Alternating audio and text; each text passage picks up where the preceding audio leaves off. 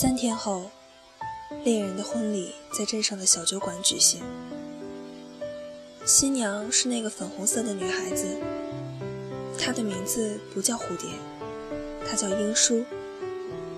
阿朗死去的第二天，猎人带着莉莉和巴特去看她，他静静地看着猎人的脸，潋滟的微笑。你又救了我一次，猎人说。我们结婚吧。这些年你已经走得够远了，我等了这么久，不想再让你逃跑了。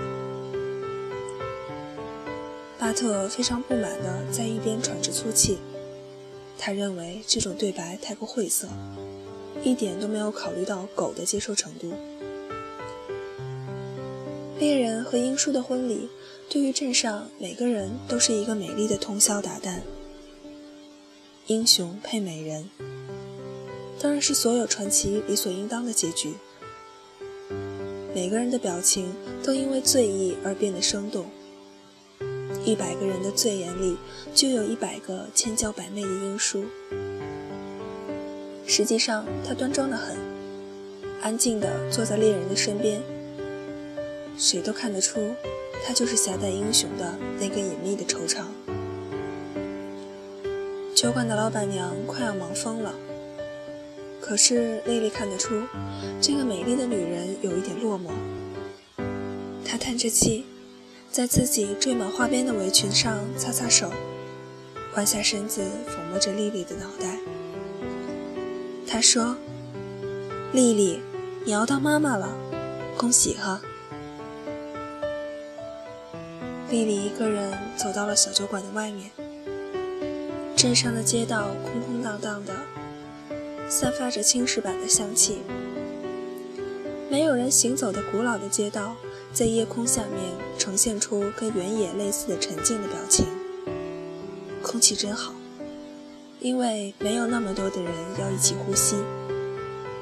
然后丽丽抬起头，她看见了月亮。丽丽，巴特不知道什么时候来到了她的身后。一脸的担心。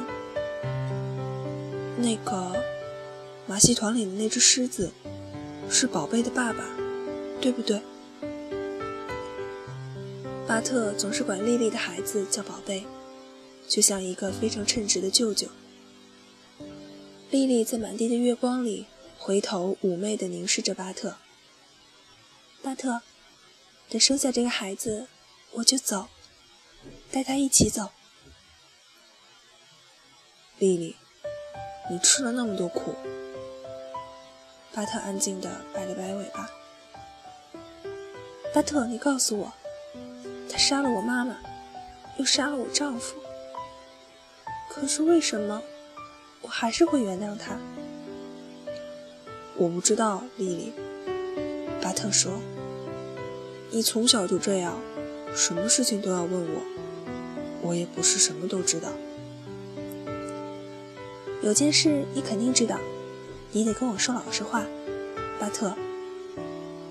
丽丽突然间淘气地斜了斜眼睛。有的时候，你有没有想过，其实你可以在一个只有你们俩的时候，跳起来咬断他的喉咙？你有没有想过？没有，巴特说。丽丽，你呢？你想过吗？我不知道。其实我敢保证，丽丽，他也想过同样的事情，他也想过他可以用他的猎枪打穿我们的脑袋，他爱我们，这是真的。但是他同时也不会忘记，生杀大权在他的手里，他可以忽略这个，可以要求自己不去想这个，但是他不会忘记的。巴特，你什么都明白了。什么都看清楚了，可是你为什么还留在他身边？因为我知道他离不开我，因为我也离不开他。我真是糊涂了。阿朗就是宝贝的爸爸，他以前跟我说过，问为什么是人的习惯，我不应该有那种习惯。他很霸道的，老是跟我说不准这个。不成那个的，莉莉突然间嫣然一笑：“巴特，我好想他。”深蓝的夜空一瞬间倒转了过来，静谧的满月像一颗子弹一样击中了莉莉臃肿的腹部，在撕心裂肺的疼痛降临之前，酒馆里的每个人都听到了巴特焦灼的狂吠声。莉莉在猎人的婚礼上生下了她和阿冷的女儿，取名朱砂，是猎人给小女孩取的，因为她的额头上奇迹般的有一小块红色的胎记，圆圆的。猎人骄傲地说：“世界上还有谁能像我这么幸运呢？结婚当天的夜里，我就当了外公。”莉莉静静地躺在炉火边上。甜美的微笑，他看着英叔抚摸着小女孩的胎记，那正好是击中了阿朗的子弹待过的位置。莉莉童年时候的澡盆被翻了出来，朱砂睡眼朦胧的在温暖的水波里四脚朝天，跟那时候的莉莉一模一样的姿势。巴特的舌头又是长长的伸了出来，伸出前爪。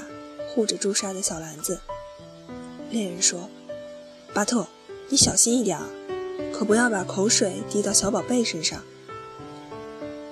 巴特于是愤怒地盯着猎人。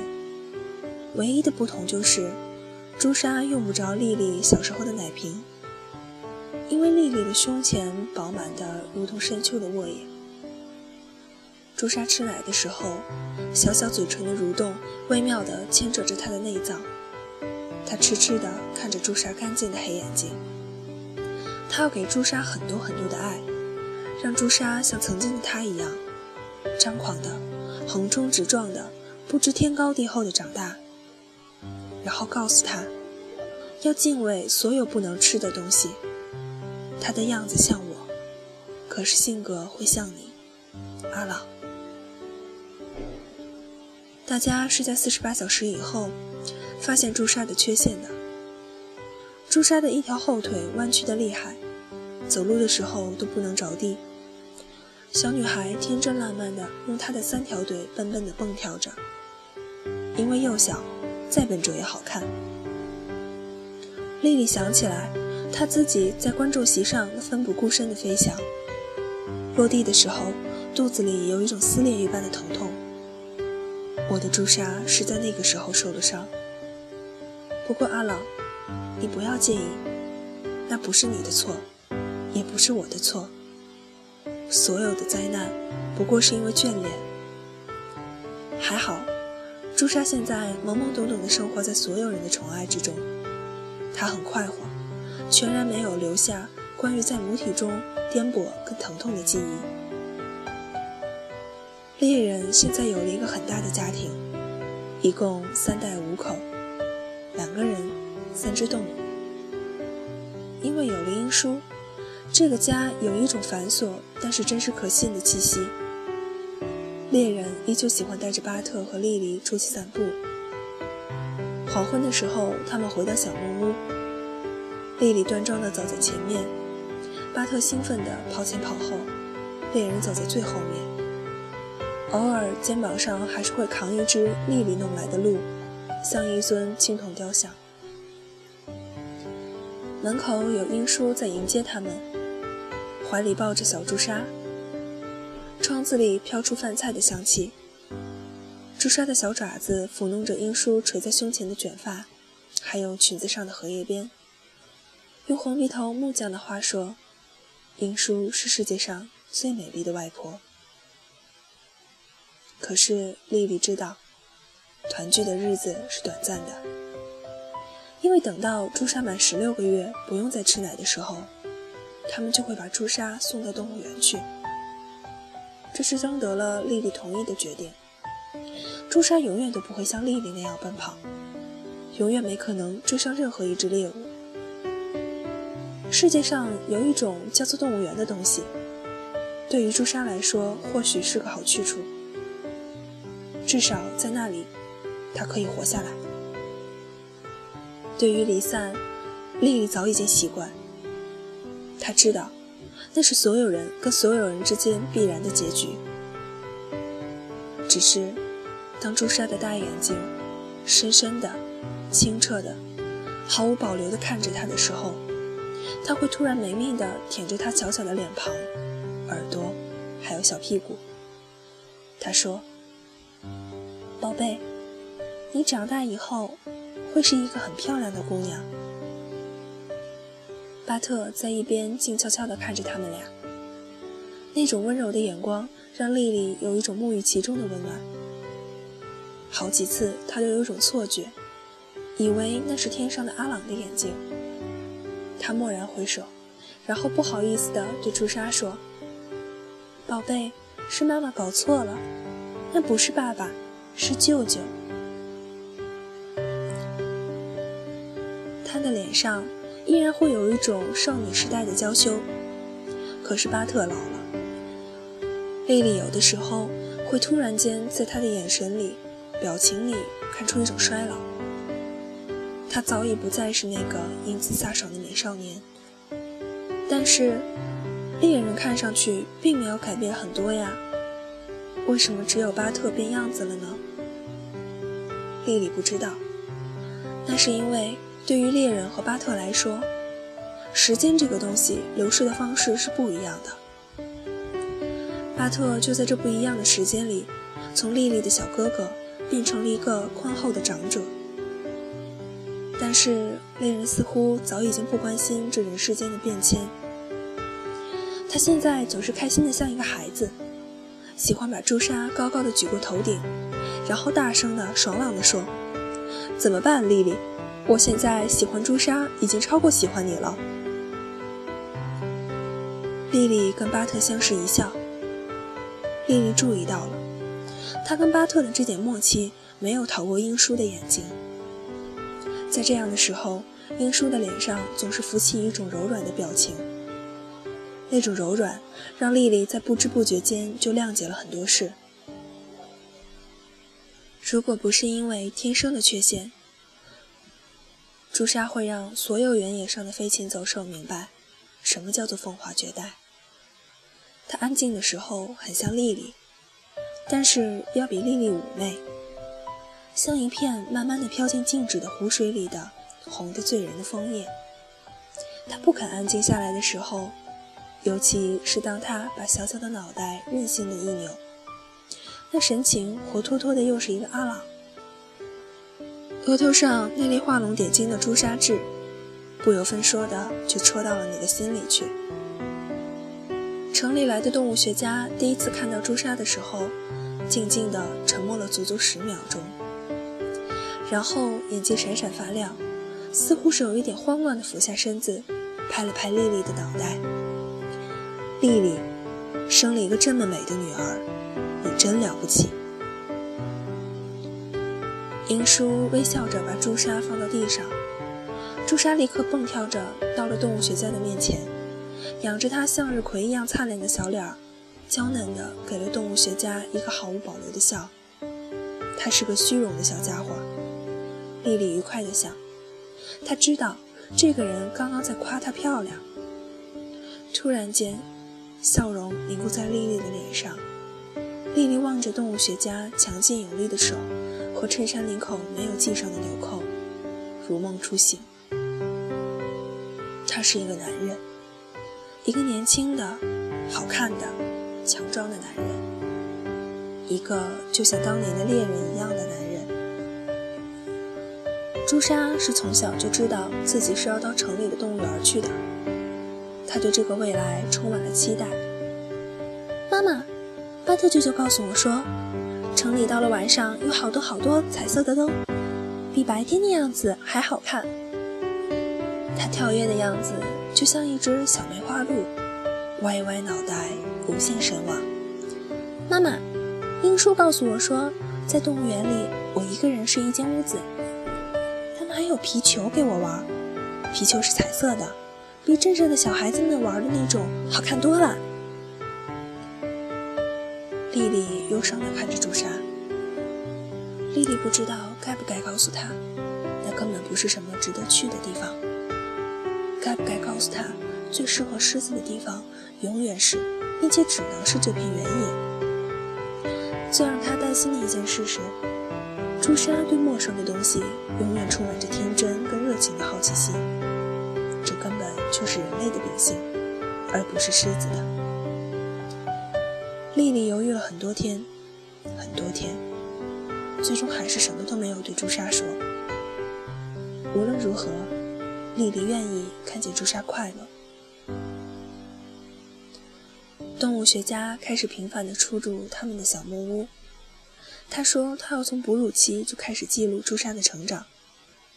朱砂的品种很罕见。”他耐心地对猎人和英叔解释着：“要是我的判断没错的话，朱砂的父亲是一只白狮。白狮是我们原来以为1865年就已经在西非绝种的狮子，是在二十年前才有人认为在我们这片原野上有白狮出没的痕迹的。众说纷纭。”有人说是，有人说不是。我大学里的老师跟踪了他们整整十五年。白狮？猎人问。打了这么多年的猎，我还是头一次听说。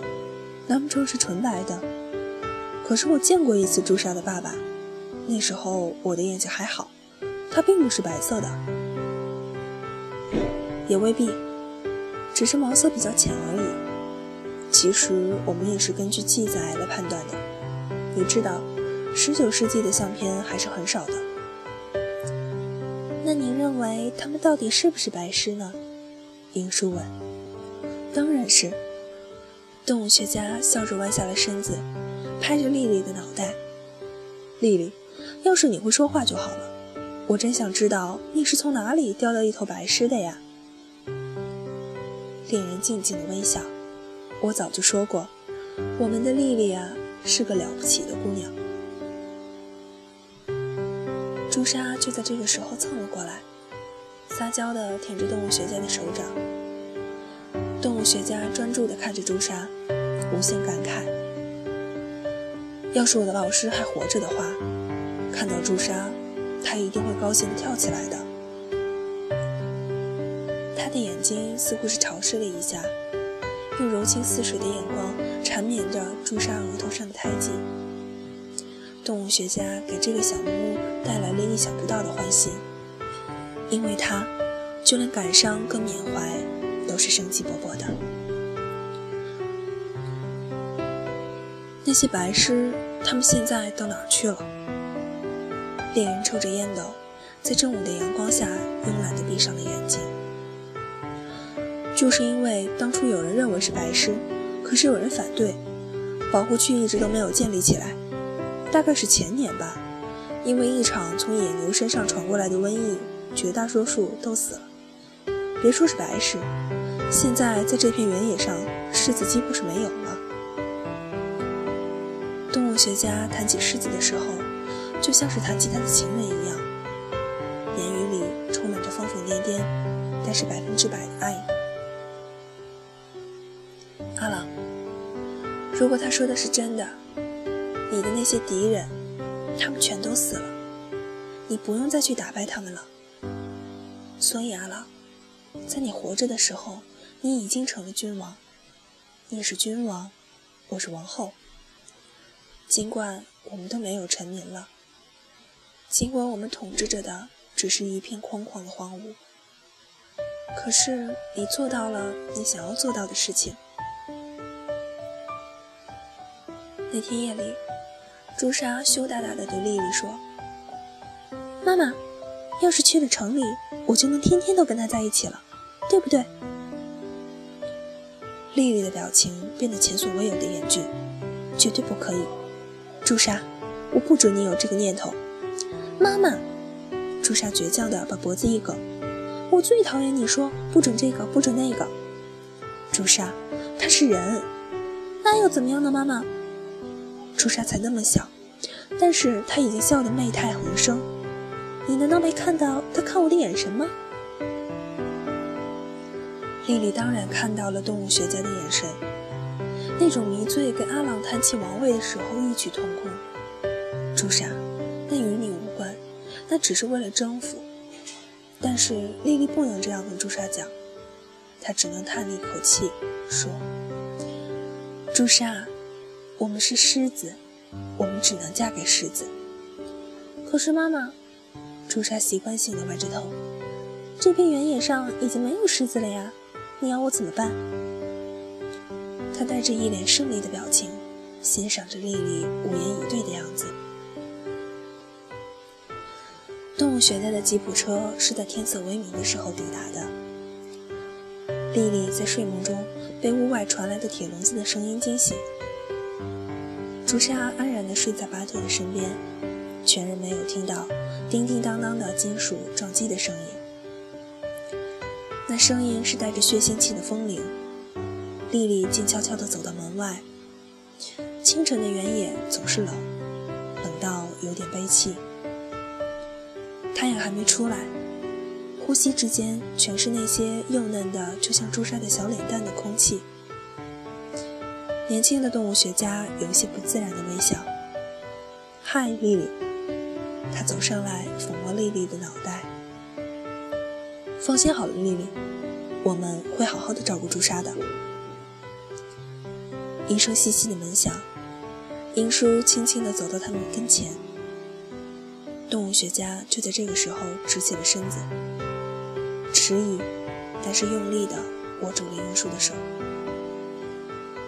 丽丽，英叔的声音听上去跟平时不大一样。我要跟他走。丽丽安静地注视着眼前这一对即将私奔的男女。在丽丽面前，他们就像两个闯了祸的孩子一样不知所措。英叔的手摩挲着丽丽柔软的脖颈。丽丽，丽丽，对不起。眼泪沿着她的脸颊静静地滑下来，掉进了泥土里面。英叔说：“丽丽，你不明白，不明白的是你。”丽丽仰起头望着他的脸，漆黑的眼睛就像没有波浪声的海面。他望着这个女人，这个夺走了阿郎、夺走了猎人，又帮着别人夺走他的女儿的女人。你把我所有最珍贵的东西都夺走了，但是你丝毫不珍惜。丽丽并没有怨恨他。粉红色的她在半空中飞翔，像一片带着露珠的花瓣。它是一只蝴蝶。生来就是为了让别人眼花缭乱的，丽丽。英叔的脸朝着屋内的方向，我把它交给你了。朱砂是在这个时候跑出来的，她欢天喜地地走到了小笼子里。妈妈，要坐很久很久的车，对不对？朱砂，你要乖。丽丽用力的。没头没脑的舔着朱砂的脑袋、耳朵，还有额头上那颗小小的朱砂痣。一不小心，舌尖就触到了那冰凉的铁栏杆上，那么冷，冷的都有一点火烧火燎的疼。于是，丽丽开始用力的舔那些铁栏杆，从上到下的舔，逐个逐个的舔，这样那些铁栏杆就不会那么冷了。就算朱砂。不小心碰到了他们，也不会觉得难受。朱砂，小公主，动物学家拎起了笼子，把它放到吉普车的后座上。我们要出发了。妈妈不去吗？朱砂扬起小脸儿，但是吉普车的门已经轰的关上了。太阳出来了，丽丽看着阳光洒满了原野，吉普车绝尘而去，但是她没有看到。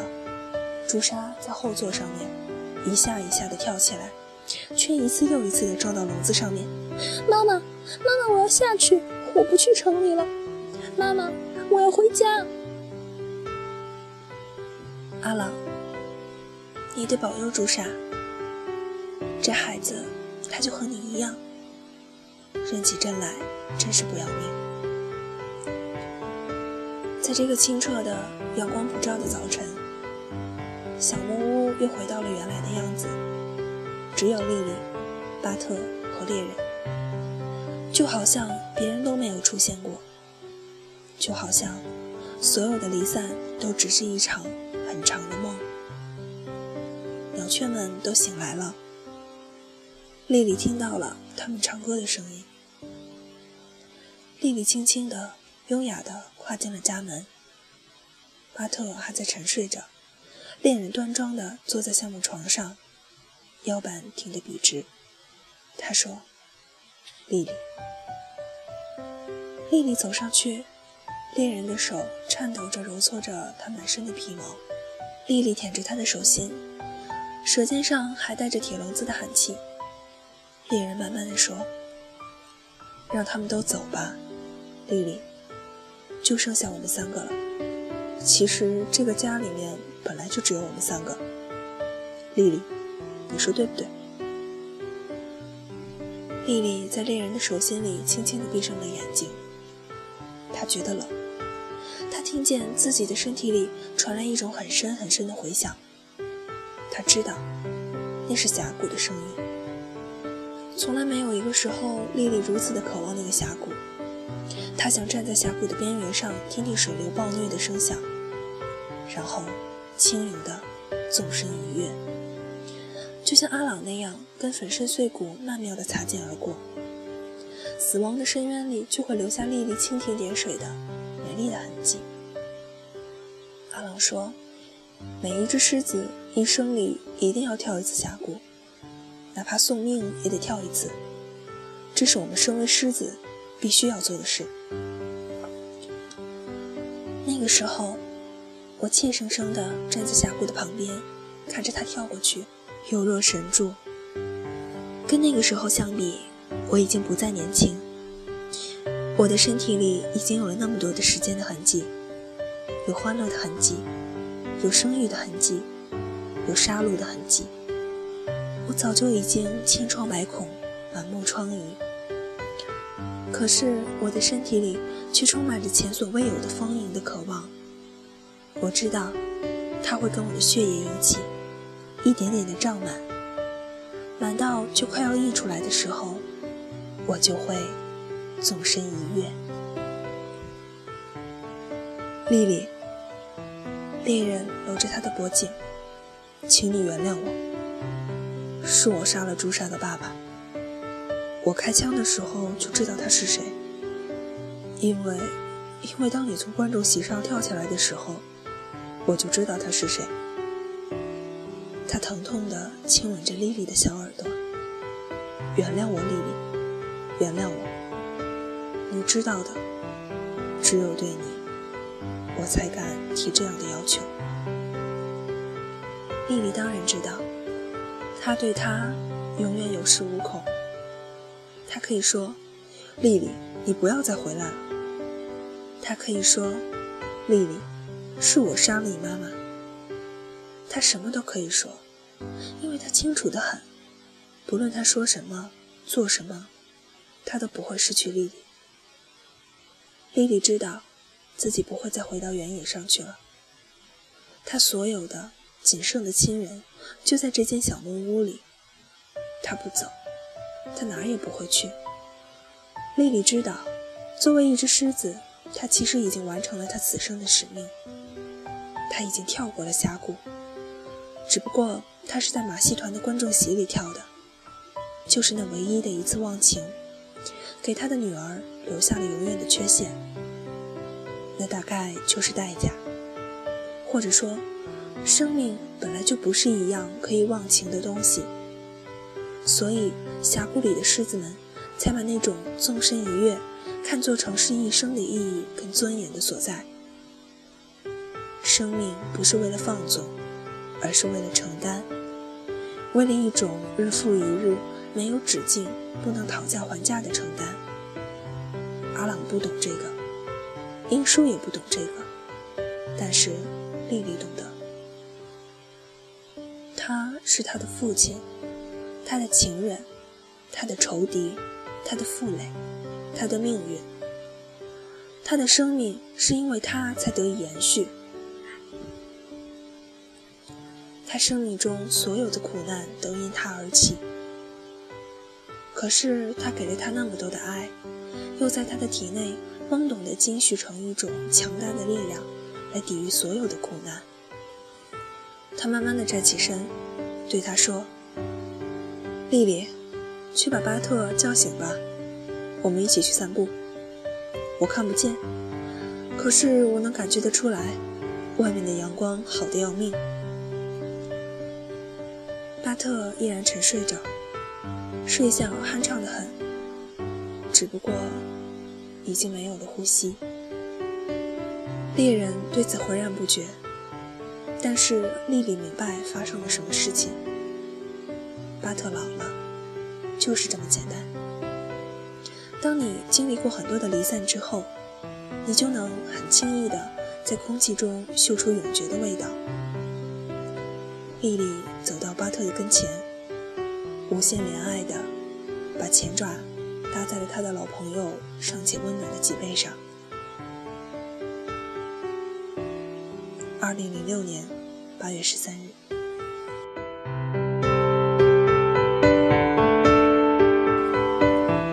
这里是 FM 八四零六二六，你眼里的海，寂静无声。我是兔子。